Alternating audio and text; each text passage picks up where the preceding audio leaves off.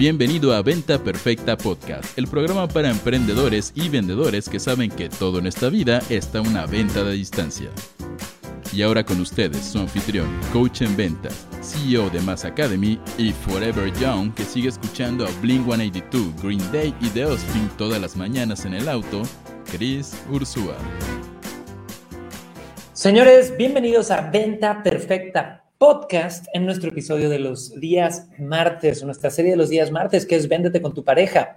Hoy tenemos un tema súper fregón. Vamos a estar hablando sobre cómo navegar las olas de vivir y emprender en pareja, chicos, que de por sí sabemos que la vida en pareja es, es, hermosa, es bellísima, pero obviamente como todo tiene de repente sus retos, sus olas, a veces parecen unos pinches tsunamis que todo el mundo va a acabar ahogado, y cuando le mezclas el tema del emprendimiento, también puede haber cosas interesantes. Entonces, hoy vamos a estar hablando de eso y para darle... Eh, sazón y sabor a este show, obviamente tiene que estar con nosotros nuestra querida coanfitriona, mujer maravillosa que me trae cacheteando banquetas, que lleva a mi futura bebé en el vientre, mi estimada, mi bellísima, guapísima Lau. ¿Cómo estás, amor? Hola, días, muy bien. Muchas gracias, como siempre, por la introducción. Y de nuevo, feliz de estar aquí un martes más con ustedes. Buenísimo. Pues chicos, eh, quiero recordarles nada más a todos que Venta Perfecta Podcast se graba en vivo, transmitiendo de lunes a viernes a las 9 a.m. horario Ciudad de México, en todas las redes sociales de Cris Ursúa, en Facebook, Instagram, TikTok, YouTube, en todos lados, también en las redes sociales de Mass Academy. Y eh, después de eso lo subimos siempre a Spotify, a Roycaster y iTunes, por si alguna vez te perdiste un episodio o algo, siempre lo puedes encontrar ahí. Y quiero dar la bienvenida a Maribel, a Dani, a María Alex, a Mar, a Alba, a Mari Carmen. Y por favor, chicos de Clubhouse, que si quieren subir ahorita mismo, suban la manita y pónganse mute en cuanto lo suba al escenario, porque les quiero ir pidiendo su opinión sobre los temas que vamos a ir colaborando. Quiero que esto sea un diálogo. A toda mi gente que nos ve en Facebook, en Instagram, en TikTok, bienvenidos, chicos. Salúdenme en el chat para saber que están ahí. Amor, vamos a empezar. ¿Quieres tú dar el intro o el primer tema? Adelante. Claro, pues bueno, como comentaba Cris, este tema nos pareció súper importante tocar, porque también como lo hemos comentado en episodios eh, pasados, al final queremos compartir con ustedes nuestra experiencia, no quiere decir que sea la verdad absoluta. Yo creo que cada relación va teniendo, y ya adentrándonos al tema, va teniendo olas distintas que van a tener que ir aprendiendo a navegar con sus parejas. Y bueno, básicamente es eso, eh, poner en, sobre la mesa que en realidad las relaciones no son totalmente lineales, ¿no? Que, estando dentro de ellas hay que aprender a, vivir con las cosas que se van presentando en el tiempo, ya sea eh, temas laborales, de repente algún incidente, accidentes que pudieran pasar, que puedan llegar a a como movernos el tapete como pareja y eso vamos a estar hablando un poquito. Entonces, vamos a empezar, si quieren, con la primera ola que hemos vivido o una ola relevante que, que pudiéramos compartir, amor. Eh, ¿Cuál se te ocurre? Sé que tenías por ahí una lista de olas. Sí. bueno, nosotros, como saben, tenemos ya ahorita más o menos ocho años de relación de, de pareja entre novios y, y casados. Este, y la primera ola yo creo que enfrentamos fue justo al inicio de nuestra relación y pues tenía mucho que ver con nuestra ideología, nuestras creencias, la forma en la que nos educaron, con lo que vivimos como personas y fue que al principio de, la relación, pues conociéndonos y demás, para mí era muy, muy importante el salir de mi casa vestida de blanco, ¿no? O sea, yo no me veía, por ejemplo, viviendo con una pareja y que no funcionaran las cosas y luego vivir con otra pareja y con otra pareja, o sea, eso como que en mi mente no... Era no, de pecadores no, lujuriosos. Era de pecadores. No, no juzgo a las personas, la verdad, que, que, que, tienen ese proceso, que lo viven, pero la realidad es que como me criaron a mí, sí era algo que emocionalmente me afectaba y era algo que yo no, no quería o no me veía viviendo de tal forma a diferencia de Chris. ¿Cómo fue en tu caso? Aquí viene, aquí viene mi lado, chicos. Y aquí hay lecciones de negociación, hay lecciones de venderte con tu pareja, hay lecciones de todo. Mientras del lado de Lau era totalmente impensable y literal, Lau tiene hermanas mayores y todas se salieron de su casa vestidas de blanco, literal, se casaron y al otro día ya salieron de su casa. Ella era impensable el tema de, de romper ese patrón, esa creencia familiar. Para mí era impensable el irme a vivir, el casarme con alguien con quien no había vivido. Entonces en mi mente era, ¿cómo carajos voy a vivir con alguien? Me voy a casar de por vida con alguien que no he tenido en mi misma casa. Imagínate que, no sé, le faltan tres tornillos o algo y, algo pasa, ¿no? Para mí era irreal. Entonces, esa fue una primera ola porque la vivimos. Eh, yo siempre he contado esto, yo en mi segunda cita supe, supe que quería casarme con Laura. En mi segunda cita lo supe y suena bien pinche cursi hasta que te pasa. Pero en mi segunda cita la vi, vivimos ciertas experiencias juntos, de cagarnos de risa, de humor, de enseñar valores y dije, no mames, qué mujer. Y anduvimos creo que de novios un año y medio antes de comprometernos, pero ya antes de comprometernos empezaron esas pláticas y, cuando nos dimos, me acuerdo que la primera vez que hablamos de esto, estábamos sentados en la playa y le dije, bueno, ni tú ni yo, hagamos un punto medio, ¿no? Y el punto medio que yo propuse es, bueno, y si nos llegamos a comprometer tal cual, anillo, pido la mano, hago todo el show caballeroso, te sentirías cómoda viviendo conmigo, ¿no? Y en mi, parte, en mi mente era, yo tenía mucha certeza de que yo me quería casar con Lau, pero también fue para mí una demostración de que ella también está dispuesta a ceder y no está en una terquedad enorme, que me dio mucha confianza. Quizás si ella me hubiera dicho, no, ni madres, nos casamos y solamente si nos casamos y se hace, se hace como yo quiero, ya ahí eh, estamos juntos y no se acabó, probablemente no estuviéramos aquí hoy por hoy, ¿no? Entonces yo creo que la lección de, de cómo brincamos esa primera ola fue entendiendo que hay que ceder, ¿no? Y hablábamos de los malos consejos de las relaciones que se dan de hazte la difícil, hazte el difícil. Quizá hubiera funcionado, quizá no, pero a mí el encontrar una mujer que estuviera en una capacidad de buscar crecer, de entender puntos medios, de los dos exponernos, eh, creo, que, creo que fue interesante. Y chicos, antes de ir a los comentarios del agua aquí, me encantaría que todos los que están en los chats me pongan si son solteros o si están en una relación y si se identifican un poco con esta ola de tener creencias totalmente distintas con tu pareja de algo y tener que ceder, ¿no? Y ahorita vamos a ir con Mari Carmen, Iván, bienvenido, a los que quieran subir de Clubhouse, alzan la manita, porque ahorita les voy a preguntar que nos cuenten un ejemplo de esto, qué opinan, pero Amore, ¿tú cómo viviste esta primera ola? Sí, totalmente fue encontrar nuestro punto medio, porque al final ni yo tenía la verdad o la razón, ni Chris, ¿no? O sea, era como si realmente queríamos estar juntos, pues qué vamos a hacer para estar juntos y que los dos estemos como felices con la decisión que tomemos y que no vaya a ser algo que afecte nuestros valores o que realmente sea como importante para alguno de los dos y que no lo, no, o sea, que nos sintamos mal por no haberlo hecho o expresado. Entonces creo que fue un buen inicio para, para saber qué tan flexibles somos y nos ayudó yo creo bastante. Súper, ahora vámonos a Clubhouse chicos y quiero, Mari Carmen querida que andas por ahí, cuéntanos a todos eh, si te animas, eres casada, soltera y algún relato de alguna, ya sabes, negociación en pareja que hayas vivido, eh, ¿estás de acuerdo que hay que encontrar un punto medio, estás o no, o igual y hay que ser muy, muy determinante con tus decisiones? Mi querida Mari Carmen, bienvenida, cuéntanos.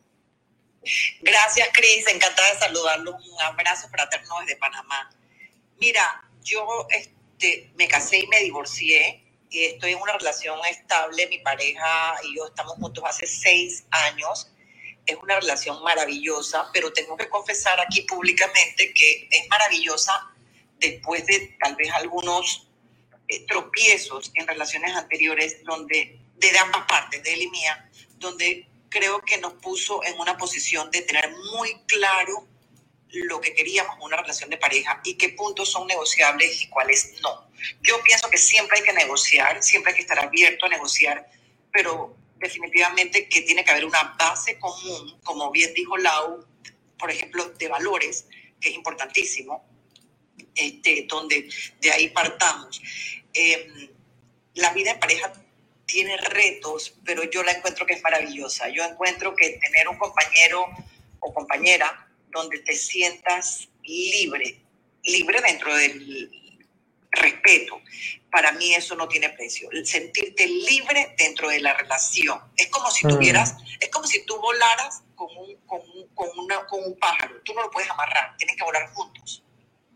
Total, me encanta, me encanta, me encanta, Mari Carmen. Y, chicos, esto es un tema recurrente en esta edición de, de, los martes del podcast, que puedes vivir en pareja, pero no hay que perder la individualidad, ¿no? Y Mari Carmen lo pone muy bien en esta frase de sentirte libre dentro de esta relación. Cuando una relación se siente como una pinche prisión, yo creo que es cuando hay problemas. Y yo creo que el común denominador que a Lau y a mí nos ha funcionado, que de nuevo no somos poseedores de la verdad, compartimos lo que nos ha funcionado hasta ahorita, es eso, es que yo siempre quiero lo mejor para Lau y, y, Lau siempre quiere lo mejor para mí, ¿no? Y hay momentos donde igual lo mejor para Chris y lo mejor para Lau es incómodo para el otro, pero estamos dispuestos a platicarlo y, a ver cuáles son nuestros negociables, nuestros no negociables y demás. Así que me encanta, Mari Carmen. Ahora, Amore, ¿quieres eh, que vayamos a la segunda ola? Y ya después de contar la segunda ola, vámonos con Iván y a mi gente de Clubhouse que quiera subir, por favor, alce la manita ya. Saludos a Francisco Hernández en YouTube a Charlie Valdés que nos pone que se va a casar y que anda nervioso, pero que le demos tips. Ahorita vamos con los tips. Guadalupe García en Facebook que me pone que lleva 25 años de casada, que ahorita nos cuenta. Osmar, mi querido Osmar, que nos invita un cevichito hasta Perú. Ya iremos cuando se acabe esto del COVID. Vámonos a la segunda ola, More. Adelante. Ya, la segunda ola está buenísima. Fue como la decisión que tomamos. Ya hemos platicado, los que nos conocen más o menos ya saben esta historia pero nosotros eh, ya, o sea, siendo novios, los dos queríamos viajar, ¿no? Por, por Latinoamérica, de repente Chris tenía la idea, vámonos de mochila, para mí era un nervio total, porque yo decía, oye, en la mochila no me va a caber mi plancha de cabello, ni todo lo que necesito, ya sabes, para mantenerme... Primero muerta que sencilla, primero muerta que mis tacones no me van a caber. Entonces, al final, este, hicimos un viaje de multidestino, ¿no? Donde el último lugar al que llegamos fue Santiago y estuvo muy bonito porque llegamos antes de Navidad y pues Chris tiene familia ahí, entonces pasamos Navidad con la familia, nos quedaba como una semana más para que se acabara nuestro viaje.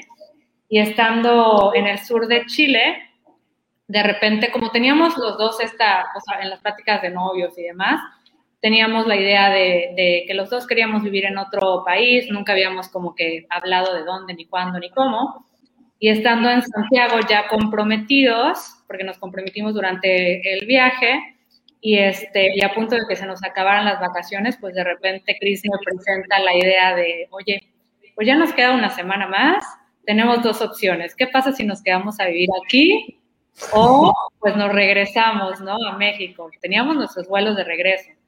Y al final fue así como un shock para mí, Cris se ríe porque obviamente ya saben, los que no nos conocen, y los que sí, ya saben que al final la decisión fue habernos quedado a vivir en Chile, pero se ríe Cris porque para mí fue como, ¿cómo voy a quedar? No me despedí, mis papás me estaban esperando en el aeropuerto, ya saben.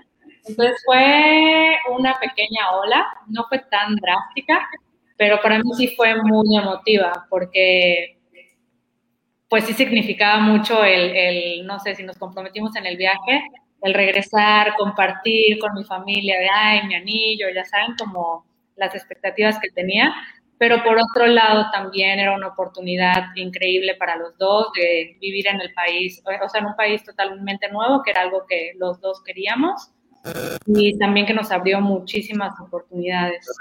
Ahora, chicos, aquí viene mi lado de la historia de esta ola, ¿no? Cuando Lau y yo decimos, bueno, queremos viajar, estamos hartos de Cancún, porque Cancún, chicos, suena bien bonito para ir de vacaciones, pero es una ciudad muy rotativa, ¿no? Y creciendo ahí, yo ya odiaba la playa a los 15, 16 años, porque mis papás, uno santiaguino, la otra chilanga, me llevaron todos los santos días y, y fue, fue ya cansado. Eh, decidimos irnos de viaje y eh, yo he contado esta historia a mucho más detalle cuando doy webinars y cositas así. Llegamos a Santiago y tenemos esta plática de, bueno, ¿nos quedamos sí o no? ¿Ok? Y bienvenido, Gabriel, ponte mute nada más aquí en Clubhouse, ahorita vamos contigo.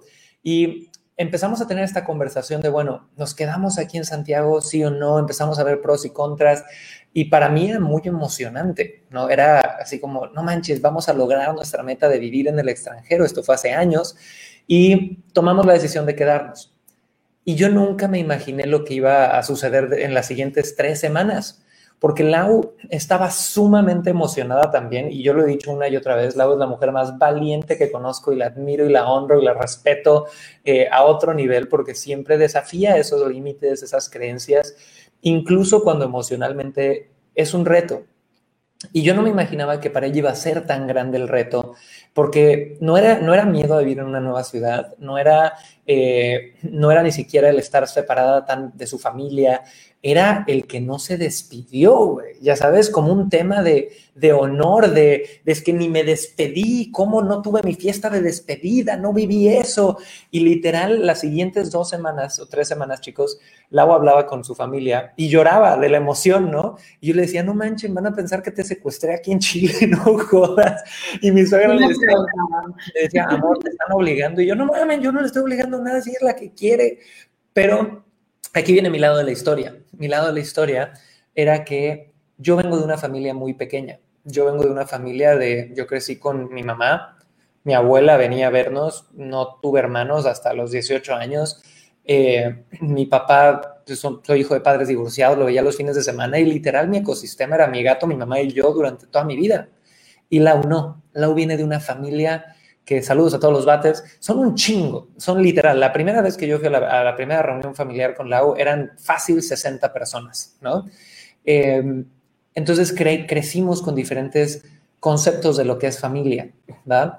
Y para mí fue, y ojo a estas creencias, para mí era bien difícil entender por qué para Lau no era suficiente la familia que estábamos creando. Y no era como que, ya sabes, nos, nunca los fuéramos a ver, pero para mí la familia que Lau, yo, nuestro perro, futuros hijos íbamos creando era súper importante y, y, era de repente difícil ver este proceso del distanciamiento de todo el otro núcleo familiar porque yo nunca lo tuve, ya sabes, yo nunca viví en una familia gigante donde hubiera primos y demás y desmadre.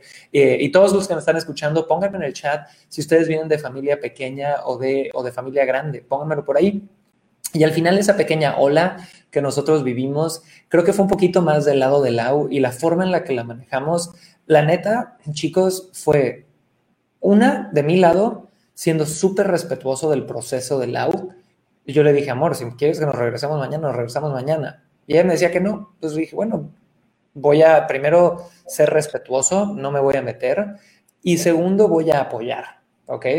O sea, si te puedo apoyar, estoy aquí para apoyarte, aunque sea el hombro para que chillemos juntos y, te desestreses, lo que sea. Y si te quieres regresar, nos regresamos, ¿no? Pero fue un proceso de mucho, yo siento que fue compasión, amor, respeto, porque muchos hombres hacemos la pendejada de querer entrar a solucionar los problemas de tu esposa. No, no mames, es lo peor que puedes hacer. Tu esposa tiene que solucionar sus temas y tomar sus propias decisiones. Eh, pero yo creo que va por ahí. Entonces, ahí fue una forma diferente de, navegar esta ola, porque fue una forma no de negociar o de mediar, fue una forma de navegar esta ola de respetar, de entender y de apoyar si, si solicitan mi apoyo. ¿Sí me explico? Sin ser intrusivo. No sé si tú lo sentiste así, amor, o qué agregarías a cómo lo manejaste. Sí, total. Al final fue un proceso súper emocional para mí, porque pues no era tanto despedirme de mi familia, pero sí hasta cierto punto inconscientemente yo creía que los había defraudado, ¿no? Así como que, bueno, su hija, la borrego, o sea, la, la oveja negra se fue de la casa, eh, se comprometió en un viaje, ya no regresó, y, este, y para mí era eso, ¿no?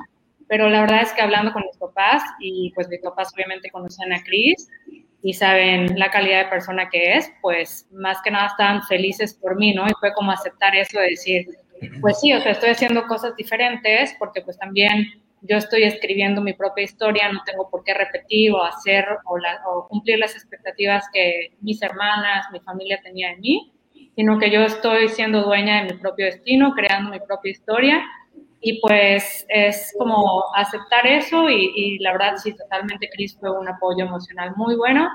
Y no me arrepiento de nada, o sea, fue una decisión increíble que me ayudó a transformarme tanto internamente, o sea, un crecimiento personal increíble y este y rompí muchos miedos, muchas barreras, así que fue, una ola muy bonita. Súper. Ahora, chicos, a todos los que están en Instagram, en Facebook, en TikTok, en YouTube, pónganme en el chat si alguna vez has tenido una situación donde la mejor forma de apoyar era nada más respetar a la persona en su proceso y, no interceder y no querer ser el héroe o la heroína. Pónganle si les ha pasado o no. Y con eso vámonos a Clubhouse. Eh, vamos primero con mi querido Iván. Iván está de regreso en la casa, un recurrente eh, rockstar de Mass Academy. Mi querido Iván, cuéntanos en tu experiencia, primero para que todos sepan si eres soltero, casado, y cuéntanos qué opinas tú de este proceso de a veces navegar las olas sin hacer mucho, o sea, sin hacer mucho y hacer mucho al mismo tiempo, que es poder respetar esos procesos que, que, las parejas vivimos juntos, pero no revueltos a veces como individuos. Cuéntanos, Iván, bienvenido, qué rico escucharte de nuevo. Vamos con Iván a la una, Iván a las dos, Iván a las... Hola, hola. Ahí estás, mi querido Iván. Estaba hablando y no había quitado el mute, sorry. Tranquilo. Qué gusto escucharte nuevamente y, compartir con ustedes este día. Eh, bueno, yo, yo soy divorciado y creo que es importante este, para, o sea, tiene que haber una muy buena comunicación para poder navegar esas olas que tú indicas. Porque en, mi experiencia, el por qué yo soy divorciado es porque nos, nos faltó eh, afinar un objetivo común más allá de, tener cada uno su independencia, como lo mencionabas tú y Lau, este, sí, una relación de pareja tiene que tener siempre una base y un destino final al que ambos tienen que llegar. Y en ese camino cada uno puede ir liberando sus propias este, acciones, sus actividades y la otra parte tiene que respetarlas. Pero al final lo que tú hagas tiene que encaminarte al mismo objetivo común de la pareja. Me encanta, me encanta, mi querido Iván. Y, es cierto, chicos, al final yo creo que uno de los grandes retos es salirte de tu propia historia. Ya sabes, estando en pareja, yo en esta ola, esta segunda ola, para los que vienen llegando, chicos, estamos hablando de cómo navegar las olas, es decir, los retos, los puntos de choque, eh, de conflicto, podrías llamarlos en pareja, y yo creo que uno de los grandes retos es sacarte de tu propia historia mental. Todos tenemos nuestra propia historia. Si yo estoy bien pinche terco en que las cosas son como yo quiero que sean y como deben de ser y como me criaron y como tengo que creerlas, va a estar muy cabrón poder abrirme a entender a la persona que tengo enfrente. ¿va? Y con eso, vámonos a la tercera ola y creo que esta es la última ola que vamos a compartir. Y en un ratito vamos contigo, Gabriel, aquí en Clubhouse. Eh, pero cuéntanos, amor, ¿cuál es la tercera ola? Que creo que ya sé cuál es la, la que viene y, y esa va más de mi lado, pero a ver, cuéntame. Bueno, después de tres años de vivir en Chile, de repente a mí también me entró como la, nostalgia de extrañar un poco México, porque justo en ese año estaban naciendo mis sobrinitos y yo pues me sentía así como súper alejada, yo dije, me voy a perder el poder ser tía, ver que nazcan mis sobrinitos, crecer con ellos, jugar con ellos. Y pues de repente, que, estuvo muy extraño porque también por ahí se me cruzaron como emociones y lloraba y demás, pero hablando con Chris pude reconocer que era eso, ¿no? El extrañar un poquito México. Y, este, y pues tuvimos que sentarnos y conversar en qué, qué seguía, ¿no? Y ahí pues a Chris le costaba mucho la idea de regresarnos, porque él, crió, él creció en una familia donde de repente había una creencia donde si tú vives en el extranjero, por el simple hecho de haberte ido de México, ya eres exitoso, ¿no? Entonces, él estaba como pez en el agua viviendo en Santiago y el que yo le haya expresado como el querernos regresar, sí fue como un proceso difícil para, para él. Entonces, chicos, esa ola, a, a diferencia de la anterior, que creo que fue un poquito más el reto de procesamiento emocional de Lau, fue un reto de procesamiento emocional mío donde llegamos a vivir a Santiago de Chile, el Cris niño interior que creció en un pinche pueblo playero, llámese Cancún, soñando a diario de vivir en Nueva York, viendo, eh, ya sabes, Spider-Man, Frank Sinatra, Friends, Seinfeld, todas estas cosas que, que hicieron que, que en mi infancia yo siempre añorara vivir en una gran ciudad y, no, la vida de suburbio, así de moverme de, en carro de un lado al otro, la verdad medio me revienta todavía al día de hoy. Me encanta esta vida de vivir en un edificio y bajar y tener mi coffee shop abajo y poder caminar a tres cuadras y tener amigos multiculturales y gente con proyectos diferentes. Y, o sea, e, ese sueño yo lo he tenido toda mi vida y parte de, de mí sigue teniendo ese sueño, ¿no? Y cuando llego a Santiago, no estaba viviendo en Manhattan, pero estaba viviendo en, para mí, una de las ciudades más fregonas de toda Latinoamérica, que es Santiago de Chile, eh, una ciudad grande, eh, muy segura comparado con el resto de Latinoamérica y las capitales de otros países, eh, con una cultura que, que, me gusta mucho y estaba feliz.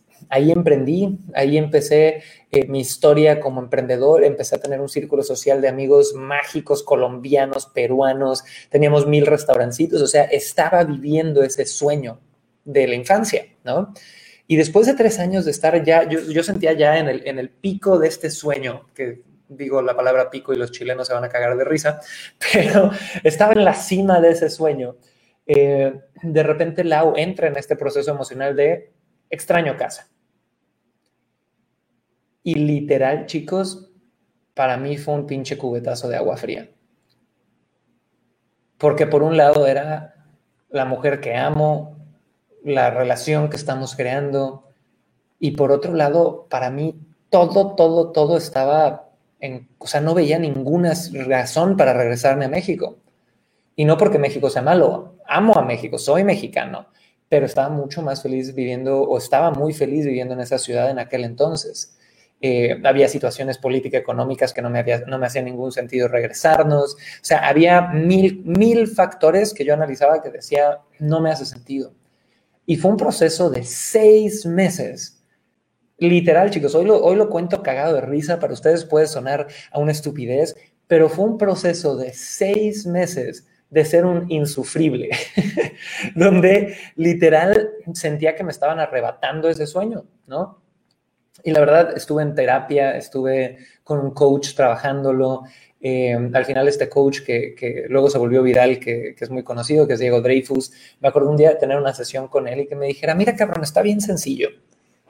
Opción A, te divorcias, te quedas en Santiago y vives tu pinche sueño de emprendedor loco en la gran ciudad. U opción B, amas a tu esposa, te mudas a México y crean la vida juntos que quieren crear. Y en el momento que me plantaron tan de golpe esa decisión, dije, no mames, prefiero a mi esposa 100 veces más que este sueño de vivir en una gran ciudad. Y, puede sonar romántico eso, chicos, y, puede, algunos lo pueden interpretar como, ay, Chris dejó su sueño de vivir la gran ciudad. No, yo creo que yo no lo vi así en ningún momento. Yo lo vi más bien como estoy tomando un nuevo sueño, estoy entendiendo que ninguna decisión es para siempre y, que probablemente viva en una gran ciudad en el futuro con Lau, con Emilia, con nuestro bebé, con nuestra familia pero que en este momento mi relación y mi vida me estaban llevando hacia allá en el plan que yo quería tener. Entonces, en el momento que yo acepté esa decisión de decir, bueno, nos regresamos a México, yo fui bien consciente de que tenía que tomar esa decisión sin resentimiento. Que si iba a haber una sola gota de mí que llegara a vivir a México diciendo, ay, es que, ¿por qué me quitaste mi sueño? ¿Por qué hiciste esto? El pendejo soy yo. Eh, o sea, eso no iba a servir ni para la relación, ni para mi vida, ni para mi disfrute. Y en el momento que logré, ya sabes, decir, güey, no hay tanta bronca, va a estar poca madre, va a estar divertido, es algo que mi esposa necesita ahorita, es algo que yo voy a aprender muchísimo en este proceso.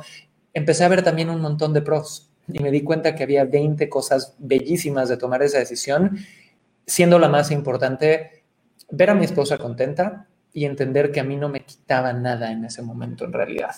Entonces, chicos, esa es una historia, eh, una historia de una ola interesante y me encantaría abrir micrófono aquí en Clubhouse a mi querido Gabriel. Y Gabriel, ahorita te voy a preguntar que me cuentes sobre, primero si eres soltero o casado y al mismo tiempo que nos cuentes un poquito de cómo has manejado tú estas olas, algún relato, algo en uno o dos minutos máximo. Pero antes de ir para Gabriel, quiero saludar a Madel que nos pone que eh, nunca los había escuchado hablar en pareja, bendiciones, te mandamos mucho cariño, Madel. A mi querido Gil Arellano en Facebook que nos manda estrellitas, chicos, mándenos estrellitas, creo que si llegamos a 10 millones de estrellas nos dan como 10 dólares en Facebook.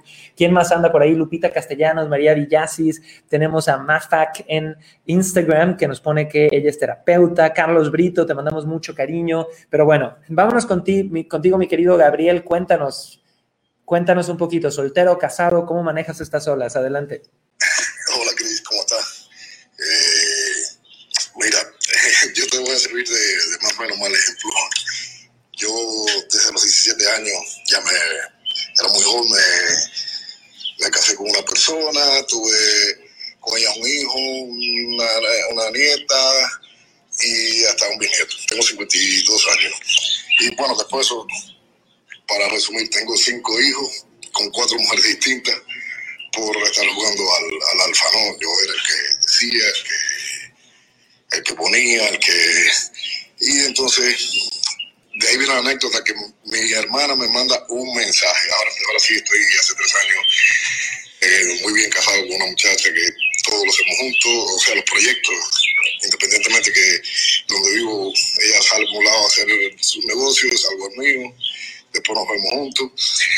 Y mi hermana me manda un día un, mensaje que le había mandado a mi mamá donde decía, ¿dónde anda ese hijo mío loco? Eh, ya, ya se debe haber aburrido las mujeres de andar con un hombre. y de ahí es que salgo con cinco hijos, con cuatro mujeres distintas, y nietos, bisnietos, y ahora estoy en el proyecto de tener un, niño con, con, la muchacha que estoy, que me, va muy bien. Pero Te perdimos ahí, Gabriel. Eh, no sé si nos escuchas, creo que es una cuestión de internet. Pero chicos, al final es, bien interesante ver cómo todos tenemos diferentes historias, ¿no? Gabriel, cinco hijos con cuatro parejas, nos comentaba, las parejas al final son maestros. y, las muchachas, todas las esposas mías fueron muy buenas esposas, muy buenas mujeres, son profesionales, no le echo la culpa a ella. Gabriel, te agradezco muchísimo tu participación, mi buen. ¿De dónde eres? Recuerda, nada más dime de dónde es ese magnífico acento. Eh, Cuba, soy de Cuba. Buenísimo, me encanta ese acento. no te acuerdas. Yo siempre he andado ahí metido tu, te, muy, muy, muy, buenas clases. Te agradezco muchísimo tu participación, mi estimado. Y, y, de nuevo, chicos, yo creo que para ir cerrando un poquito esto, tenemos que acordarnos que las parejas son maestros al final del día, Y que en todo lo que pasa o no pasa en una relación hay una lección que tú puedes aprender si tienes el nivel de conciencia de verlo y de, poder entenderlo. Entonces, me encantaría ir contigo, amor. Eh, ¿qué, ¿Qué agregarías a esta última ola o para ir cerrando este episodio? Cuéntame. Que al final, pues van a haber olas que quizá duren una semana, un mes, años, pero lo importante es estar consciente de, ellas, que muchas veces no dependen de la persona, a veces pueden ser factores externos, y que mientras la pareja tenga la disposición de navegar las olas o las juntas, pues algo bueno nos espera después. Totalmente. Pues chicos, gracias a todos por estar con nosotros. Ahora voy a hacer un pequeño break comercial rapidísimo. El día de hoy a las 5 pm vamos a tener una masterclass gratuita increíble sobre estrategia comercial. Si alguno de ustedes quiere entender cuál es a nivel 10.000 pies de altura toda la estrategia comercial que necesitas para tu negocio, hoy es esa llamada y si quieres acceder de forma gratuita, te voy a pedir que vayas en este momento a mataalvendedor.com.